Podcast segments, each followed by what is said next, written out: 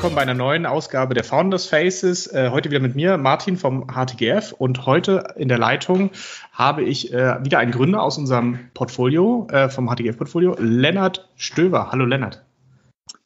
Ja, hallo Martin. Schön da zu sein, dabei zu sein. Super. Wir äh, ähm, fangen auch gleich an mit unserem kleinen Kurzfragebogen, einfach um dich wieder ein bisschen kennenzulernen und äh, das alles ein bisschen aufzulockern. Ähm, es ist jetzt äh, 11 Uhr morgens. Äh, was gab es heute bei dir? Kaffee oder Tee? Äh, auf jeden Fall Kaffee. Viel Ganz Kaffee. viel. ja. Sehr gut. Ähm, iPhone oder Android eher? iPhone, absolut. Absoluter Apple-Jünger. Von vorne bis hinten. Ho hoffen, hoffentlich auch Aktionär. Äh, ich habe gestern gesehen, zwei, zwei Billionen Marktkapitalisierung. Ja. Um ehrlich zu sein, äh, lasse ich meine Finger so ein bisschen vom Aktienmarkt gegen den Trend. Macht ja jetzt eigentlich jeder, äh, weil ich bin da echt nicht so gut drin und deshalb leider kein Apple-Aktionär. Ich investiere dann lieber in meine eigenen Startups. Oder, oder Tesla oder so? Ja, in, nee, in, ein, in einen Tesla. ja, in einen Tesla, hoffentlich irgendwann, ja. Ähm, 2020 ist ja ein spannendes Jahr. Hast du denn dieses Jahr schon Urlaub gemacht? Wenn ja, wo? Ja, ähm, habe ich. Und zwar in Silvester war ich in, äh, in LA, das war super. Und ähm, dann war ich nochmal in Dänemark eine Woche. Ähm, jetzt irgendwie im Juli, Juli, August. Und ansonsten war ich, äh, als der Lockdown war, tatsächlich auch in Kopenhagen und hatte Angst, gar nicht mehr reinzukommen. Aber ja, das ist echt eine verrückte Zeit. Ähm, ja, bietet auch viele Chancen. Auf jeden Fall. Hat, hat aber trotzdem funktioniert. Ähm, wo wir gerade beim Tesla waren, äh, äh, lieber Zug fahren, Auto oder fliegen?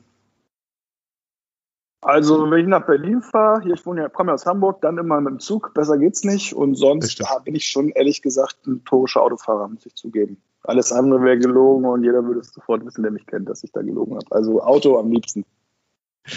Was, was, hast, was hast du denn für, für eine Schüssel? Ah, gute Frage. Also, äh, gute Frage, lange Antwort. Ich habe da so ein, äh, ich will jetzt keine Werbung machen, aber ich habe da so ein Abo bei Sixt und äh, wechsle so alle drei Monate mein Auto und äh, ja, je, je, nach Wetter. Äh, mal ein Cabrio, mal einen normalen Wagen. Und dann, okay. Äh, ja, schon, ja, bin ich sehr flexibel. Und das funktioniert gut. Also ich habe das ja auch schon gesehen. Es gibt ja irgendwie auch so Finn-Auto und so, so eine, so eine Autoflats. Ja, das ähm, funktioniert. Es ist wie Mietwagen, ne? halt nur drei Monate und eben äh, über so einen längeren Vertrag dann auch einiger, äh, ja, günstiger als zu, ne, nicht günstiger als zu leasen, aber wesentlich flexibler. Und äh, wenn du mal einen Monat kein Auto brauchst, warum auch immer, dann musst du keine Leasingrate zahlen. Also ich finde diese Flexibilität gut und es gibt der Trend geht ja zum Mieten und nicht zum Besitzen und da bin ich ein totaler Fan von. Das stimmt, das wäre jetzt auch meine nächste Frage gewesen, äh, leasen oder share, äh, leasen oder kaufen, also dann auch eher dieses äh, ähm, äh, Share. Ja, weder noch, genau, weder noch mieten, ne? Mieten, mieten ja. ja. Und sharen, ja, also auch Car2Go und alles, was da gibt, das nutze ich alles auch rauf und runter. Das stimmt. Da gibt es ja auch in, in Hamburg äh, extrem viel. Ähm, und dann noch eine Frage: Sitz, Meetings lieber im Sitzen oder Stehen? Ja, im Stehen, jetzt in Corona-Zeit auch mal im Liegen. Ne? Ohne Video kann man das ja auch auf der Couch machen. Äh, ja, nee, also das, also wenn, äh, stehen nur, wenn es schnell gehen soll. Dann stehen natürlich deutlich besser. Okay. Und jetzt äh, äh, die Special-Frage für dich: äh, Bei den Sneakern, äh, lieber Adidas oder Nike? Ja, also auf jeden Fall Adidas. Ähm, von der Marke mag ich eigentlich Nike sehr gerne, aber Adidas hat auf jeden Fall die bessere Qualität und äh, aber in Zukunft wieder noch, da mache ich das äh, mit Zellerfeld, das ist nämlich ein neues äh, Startup, an, mit, an dem ich mitarbeite und wir drucken Schuhe. Aber hat jetzt sicherlich, äh, ist jetzt sicherlich nicht Hauptthema. Ah, ihr druckt Schuhe. Das ist ja spannend. Ja, äh, ein 3D-Drucker oder, oder äh, also genau. Paste oder wie, wie, was, was wird da benutzt als, als Material? Ja, wir haben Drucker gebaut, die einen kompletten Schuh drucken, von der Sohle bis zum äh, Schaft sozusagen bis, äh, und äh, das in einem einzigen Prozess. Ah, spannend. Ähm, ja, wie, wie komme ich auf die Frage mit den Sneakern? Äh, ähm, ähm, kurzer, kurzer Disclosure. Ich habe äh, Lennart äh, kennengelernt 2012. Äh, ich war damals bei Mr. Specs. Äh, du warst damals schon bei äh, dem Venture, was du quasi vor Minubo gemacht hast. Du bist jetzt Gründer und Geschäftsführer von Minubo. Ähm, damals war es Nextel. Ähm, äh, kannst du vielleicht mal kurz erzählen, woher kommt Nextel, äh, wie bist du da rangekommen und wie kam es dann zu Minubo und was ist eigentlich Minubo? Ja, super gerne. Ähm, also ich habe ähm, so ein duales Studium gemacht an der HSBA hier in Hamburg bei Unilever und habe dann dort äh, angefangen, mich so ein bisschen mit Data Warehousing zu beschäftigen. Äh, am Ende dieses dualen Studiums habe dann Wirtschaftsinformatik studiert und aus dem Wirtschaftsinformatikstudium heraus eigentlich diese von dir genannte Agentur gegründet. Nextel hieß die so wie der mhm. Telekommunikationsanbieter in Nordamerika. Aber äh, mhm. wir haben trotzdem die Domain nextel.de äh, bekommen. Und mhm. was wir da gemacht haben, waren individuelle BI-Lösungen äh, mit Microsoft-Technologie. Das heißt, wir haben insbesondere für Online-Shops wie Kicks, äh, die du gerade äh, erwähnt hast, aber auch Mr. Specs, wo wir uns ja mal kennengelernt haben, ja. haben wir, BI-Lösungen äh, gebaut und ähm, ganz klassisch äh, gebootstrapped, ohne Venture Capital, wusste ich überhaupt nicht, was das ist, Venture Capital damals. Äh, und haben dann äh, das relativ äh, erfolgreich gemacht, hatten so zwölf Leute zusammen mit meinem damaligen Mitgründer Michael. Und dann ist irgendwann mal ein großer Kunde abgesprungen und im Projektgeschäft ist sowas halt nicht so cool. Du hast da deine Fixkosten, der Mitarbeiter, Büro etc. Und ähm, da ist so der Wunsch in uns äh, aufgekommen, ob wir nicht eine, äh, ja, so eine Software-as-a-Service-Lösung bauen können, die uns einen permanenten äh, Income generiert, Cashflow generiert. Und ähm, dann haben wir geguckt, okay, von den Dutzend Projekten, die wir in dieser Nextel gemacht haben, da war eigentlich immer das vom Kern her dasselbe. Wir haben nur die äh, Copy-Paste gemacht und ein bisschen angepasst für den äh, dann neuen Kunden. Und da ist die Idee geboren, ach, man kann vielleicht den Kern auch als Standardlösung, als Standard-Business Intelligence-Lösung für Online-Händler anbieten, haben hm. dann äh, sehr blauäugig, oder das war primär meine Entscheidung, sehr blauäugig gedacht, okay, aus dem Cashflow dieser Firma Nextel ähm, haben wir uns dann in einem Jahr so 150.000 Euro genommen und damit wollten wir dann eine komplette Software bauen lassen, auch noch mit externen und das äh, Projekt ist dann irgendwie komplett an die Wand gefahren. Das Geld war weg, äh, die Software war halb fertig und wir wussten jetzt nicht genau, wie geht es weiter? Und da kam Michi, äh, mein damaliger Partner, auf die Idee, ähm, mal bei Seedcap in London anzufragen und unsere Idee zu pitchen. Und die haben uns dann eingeladen. Das war so ein Accelerator, relativ bekannter. Ja, gibt es ja heute noch. Gibt es heute noch, genau. Und auch noch bei uns im Portfolio, also noch im, im Cap-Table.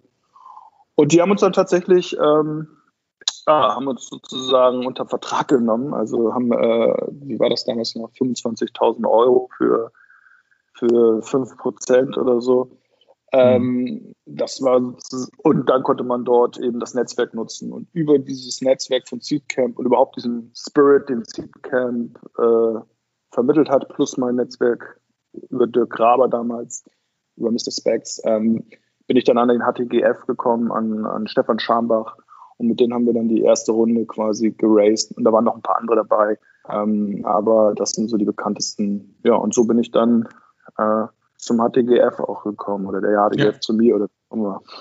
Ja, ich meine, das ist eine spannende Runde. Also Stefan Schambach, wer ihn nicht kennt, äh, ähm, eigentlich eine der, der Ikonen im, äh, in der deutschen E-Commerce-Szene, weil einer der Gründer von Intershop, auch einer der Gründer von, oder eigentlich auch der Gründer von Demandware, was ja aus, aus Intershop so, so ein bisschen halb hervorgegangen ist, ähm, und im Moment mit News Store unterwegs. Ähm, und da halt schon, äh, ich glaube, bei, bei, bei Intershop war schon kein, kein schlechter Exit, aber das, das große Ding war dann bei Demandware, wo mit, äh, wo am Ende Demandware für 2,8 Milliarden an Salesforce gegangen ist, der, glaube ich, noch irgendwie 8 oder 9 Prozent hatte.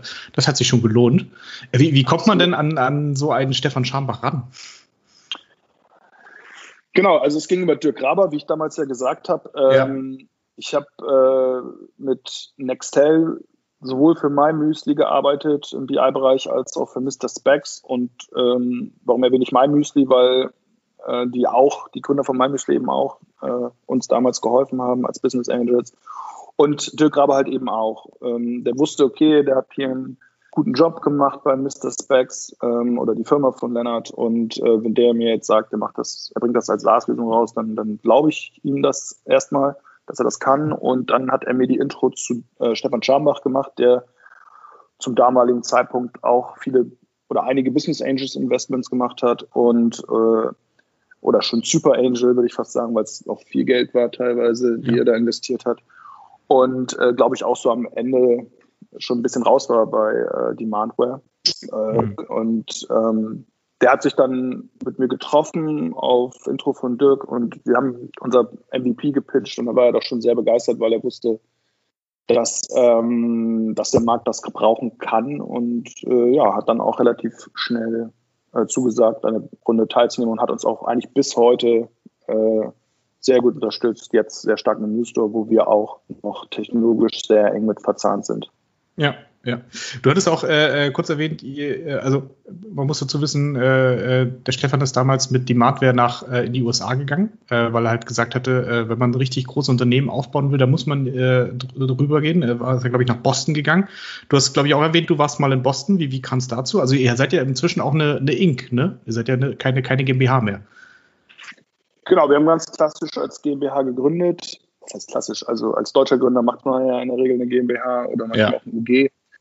Und ähm, ja, genau, Stefans Spirit und Stefans Erfahrung mit den USA, das wollte er uns eigentlich auch ähm, ja, nahe, nahelegen, nahebringen, hat er auch. Und ähm, dann haben wir den sogenannten US-Flip gemacht. Das heißt, wir haben eine US Inc. gegründet äh, und haben die äh, deutsche GmbH quasi an diese Inc. verkauft oder übertragen.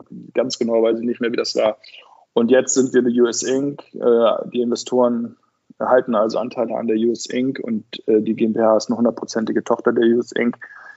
Ähm, allerdings muss man sagen, und die Idee war damals, das war so 2015, dass wir jetzt in die USA gehen und dort unsere Lösung am Markt ähm, ja, platzieren und auch verkaufen mhm. und dann eben wachsen. Und äh, ich sag mal, in den USA ist das Thema Venture Capital ist äh, ja nochmal deutlich äh, größer und man bekommt zu besseren Bewertungen äh, mehr Geld. Und äh, natürlich muss man gut sein, äh, ist klar, man kriegt es auch nicht geschenkt, aber das war halt die Idee, dass wir unsere Series A damals irgendwie ging es um 8 Millionen Dollar, die wollten wir raisen. Wir hatten auch nicht zuletzt durch Stefan äh, äh, das Netzwerk und durch Stefans Intros sehr viele Partner-Meetings mit, mit großen East Coast VCs aber am Ende haben wir uns äh, da nicht durchgesetzt. Am Ende hat es nicht, äh, hat auch unser, unser Sales ähm, in den USA nicht funktioniert. Und ähm, das lag primär, muss man klar sagen, an, am Commitment, glaube ich, von, von uns beiden Gründern, von Michael, von mir, weil wir einfach nicht so weit waren,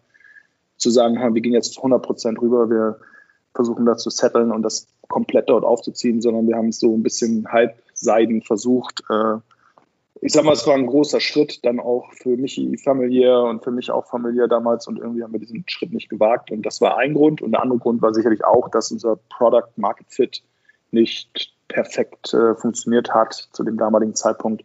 Mhm. Und insofern waren wir dann nach anderthalb Jahren haben wir dann die Mitarbeiter, die wir dort aufgebaut hatten und unser Büro, was wir da aufgebaut haben, wieder aufgelöst sind, zurückgegangen in, US, äh, in, in, nach Deutschland und haben dann äh, Minubo ja nochmal pivotiert neu aufgebaut und jetzt sind wir so ja, knapp 30 Leute und profitabel unterwegs und versuchen jetzt nochmal neu durchzustarten.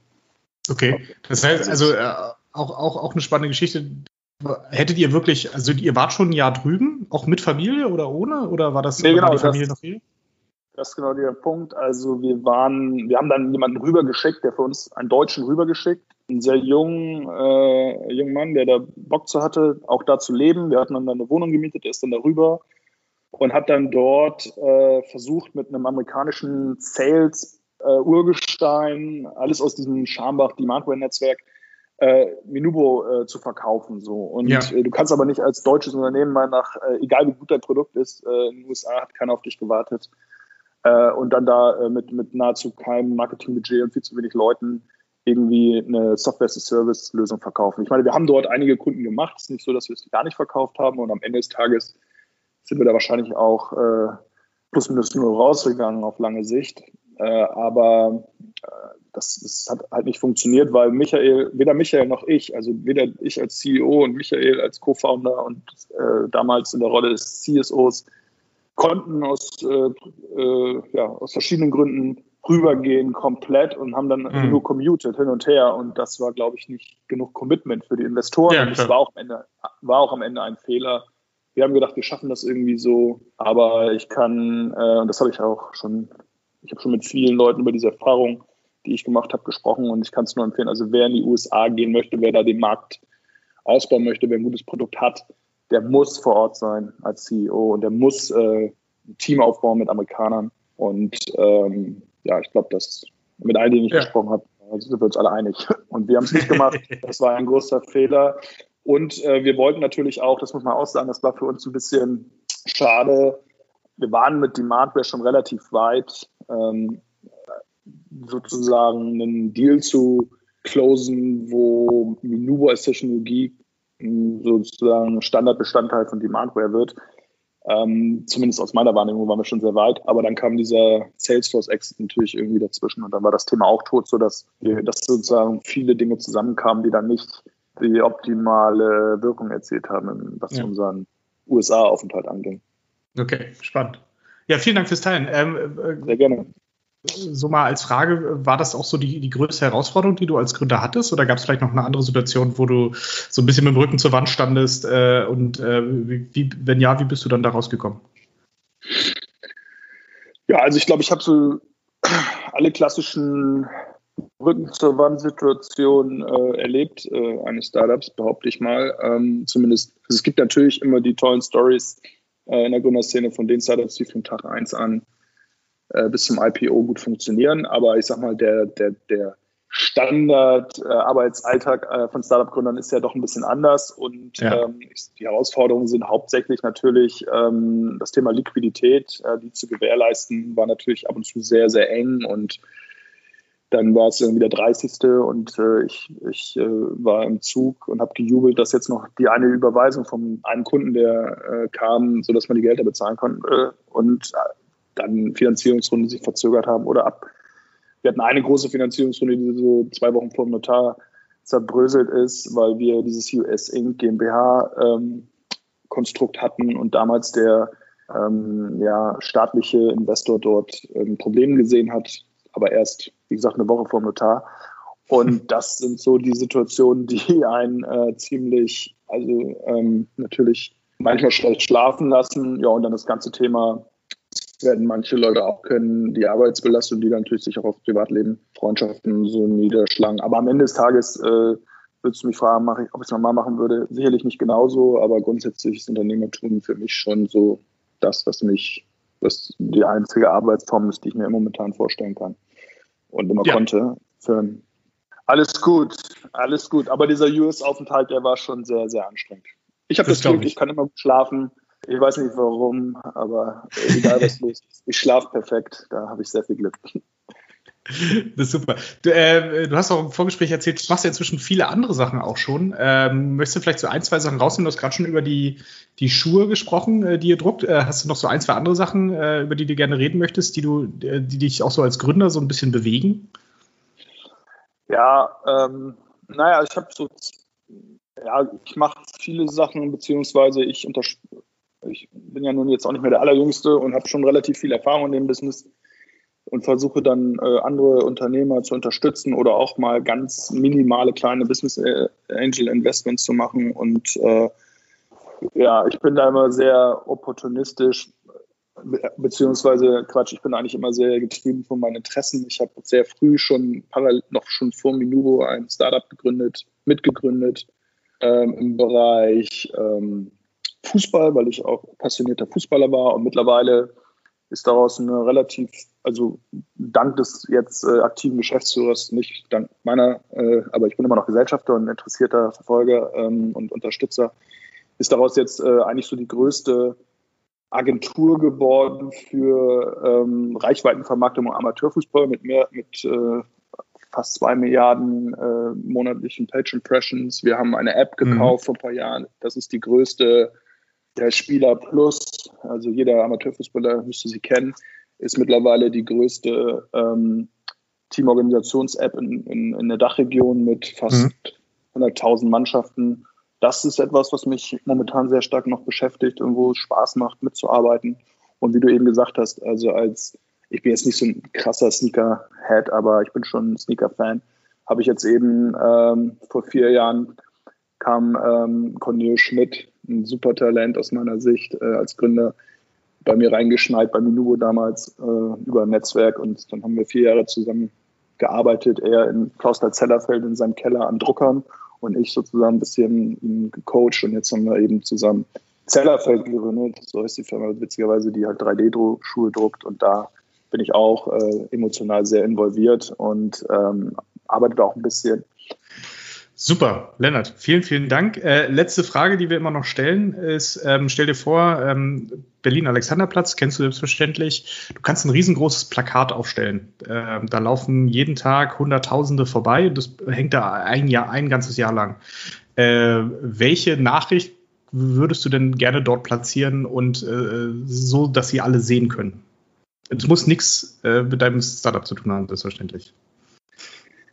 Ja, ich habe gibt es natürlich super viel, was ich darauf schreiben würde. Ähm, also im Laufe der Zeit ist, es hat jetzt doch ein bisschen was mit Startups zu tun, ja. Lassen wir mal das ähm, Weltfrieden und liebt euch alle raus. Das würde ich dann vielleicht draufschreiben. Aber ich glaube, so in diesem Entrepreneurial-Umfeld habe ich eine Erfahrung gemacht. Es, ich habe so viele Menschen getroffen, die mit ganz, ganz tolle Ideen haben und, und die dann auch Glauben, diesen Ideen kann man sehr viel Geld raisen und so. Ich glaube, das ist halt, ich habe auch ein Poster bei mir im Büro aufhängen. Ähm, ich sage mal, also Ideen sind eigentlich nichts wert, sondern äh, die Execution ist eigentlich alles so. Und ich ja. glaube, das, ähm, das ist, würde ich da hinschreiben und äh, ich würde das schreiben, was, äh, was ja auch ähm, Max Wittrock, glaube ich, ein Buch draus gemacht hat, dieses Machen. Einfach mal machen. Ja, einfach mal mhm wenn du jung bist und kommst gerade aus dem Studium, dann äh,